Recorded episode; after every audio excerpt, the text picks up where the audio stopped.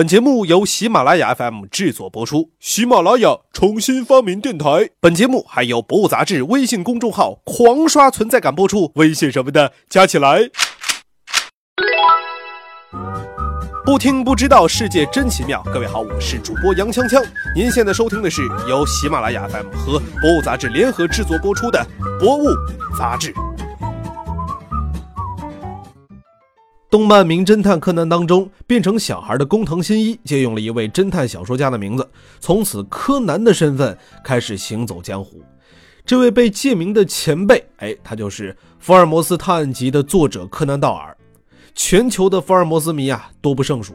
但是柯南道尔本人却觉得，如果人们只记得我创造了福尔摩斯，那我这辈子就失败了。好了，这期节目我们就来说一说柯南道尔不只是。名侦探。一八五九年，柯南道尔出生在苏格兰首府爱丁堡的一个天主教家庭。他九岁进入英格兰的天主教学校，十六岁远赴奥地利的教会学校继续深造。从奥地利回到英国之后，这个少年考进了爱丁堡大学的医学院。在大学期间，柯南道尔接触了一位很有趣的人物——外科医生约瑟夫·贝尔，是医学院的教授。因为医术高明，多次维多利亚女王巡视苏格兰的时候，他都会担任女王的私人医生。柯南道尔曾经给这位教授啊帮忙打下手，在相处的过程当中，他发现贝尔有一个神奇的特长，那就是洞察力惊人。这位教授能够通过观察，准确地推测出病人的职业和近期活动。有一次，贝尔随口说了一句。刚才那位病人是从城南高尔夫球场那边过来的。说完这句话以后，他看学生们相当的惊奇，然后就解释道：“因为当天有过阵雨，病人鞋上沾染的红色粘土暴露了他的行踪。还有一回，贝尔通过病人身上的气味、服装的磨损程度等，推断出那个人的职业是皮匠，而且还是个左撇子。”贝尔锻炼观察力啊，本来是为了方便诊疗，长此以往，他也形成了自己的一套方法，并且将它称作演绎法。这个能力不仅平时能够大刷帅气值，而且在案件侦破当中也发挥过重要的作用。一八七八年，贝尔啊就协助警方破获了一起谋杀案，当时凶手用鸦片毒死了受害者，又伪造出煤气中毒的现场，贝尔。通过分析死者的病理，揭开了真相。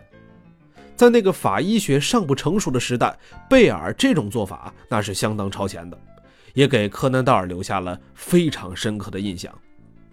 柯南道尔在学医之余，一直将写作当成爱好，偶尔发表一些小说什么的。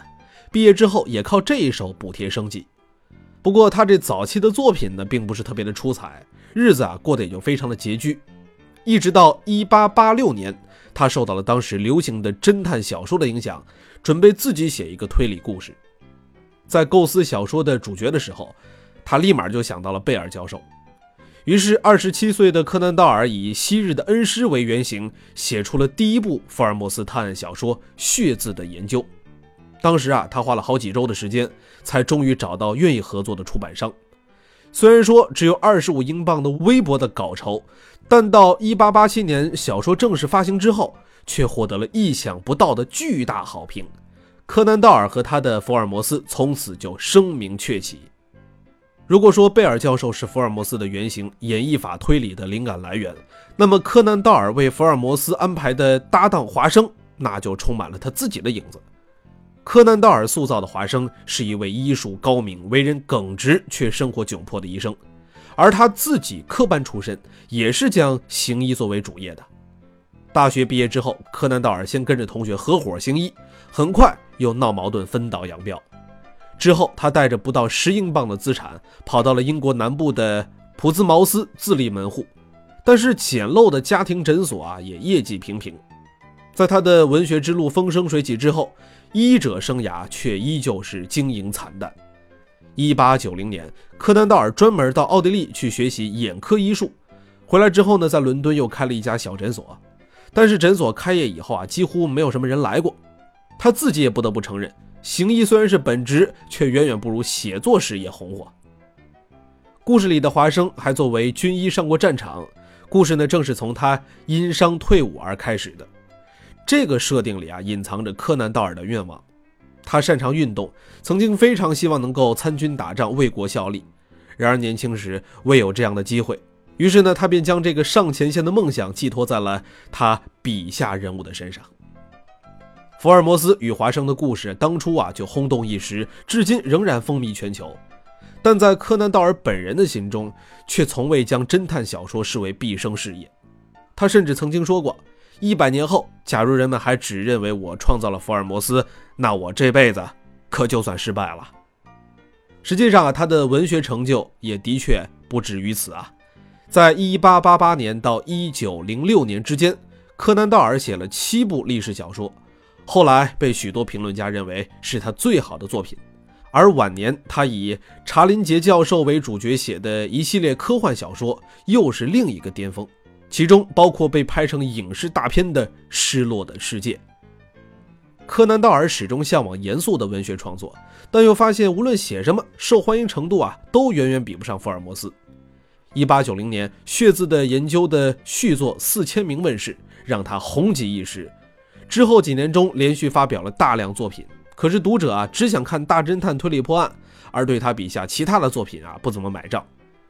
柯南道尔不得不将福尔摩斯的故事一直写下去，创作热情渐渐的变成“哎呀，好累，感觉不会再爱了”这样的尴尬。一八九一年底，他在写给母亲的家书中说：“我考虑杀掉福尔摩斯，一了百了。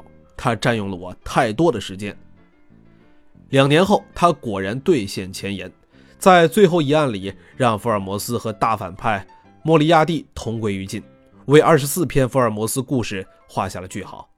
结果，福尔摩斯的死亡引起了轩然大波。读者的呼吁啊，始终不断。十年后，柯南道尔终于妥协，于一九零三年将大侦探复活，并暂时摒除他念，潜下心来，把大量的时间和精力都花在了福尔摩斯的身上。终其一生，他一共写了六十个关于福尔摩斯的故事，其中包括五十六个短篇和四个长篇。无论他自己是否看好这一系列侦探小说啊，都已经成为了世界文坛长盛不衰的经典。二零零二年，英国皇家化学学会甚至啊，还将福尔摩斯这个虚拟人物收为特别会员，以表彰他用化学知识为侦探工作所做的贡献。好了，本期节目就到这儿了，我是主播杨锵锵。想了解更多精彩内容，可以下载喜马拉雅手机 APP，关注《博物杂志》，也可以关注《博物杂志》的官方微博、微信。我们下期再见。